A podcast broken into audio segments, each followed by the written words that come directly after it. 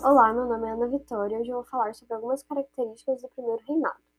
Primeira característica: o voto censitário, ou seja, só poderia votar ou candidatar-se a deputado aqueles que comprovassem renda anual de 150, 150 alqueires de farinha de mandioca, e excluía grande parte da população do processo eleitoral.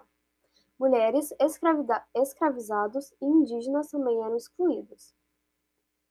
Bom, o primeiro reinado também era elitista e escravocrata. Outra característica é que, na Constituição de 1824, formalizou a existência de quatro poderes: o executivo, legislativo e judiciário, e o poder moderador.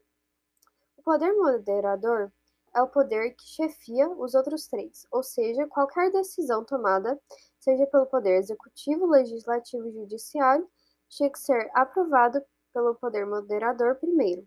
Ele era como o absolutismo, porém disfarçado. Esse foi o podcast de hoje. Agradeço por ouvirem. Tchau!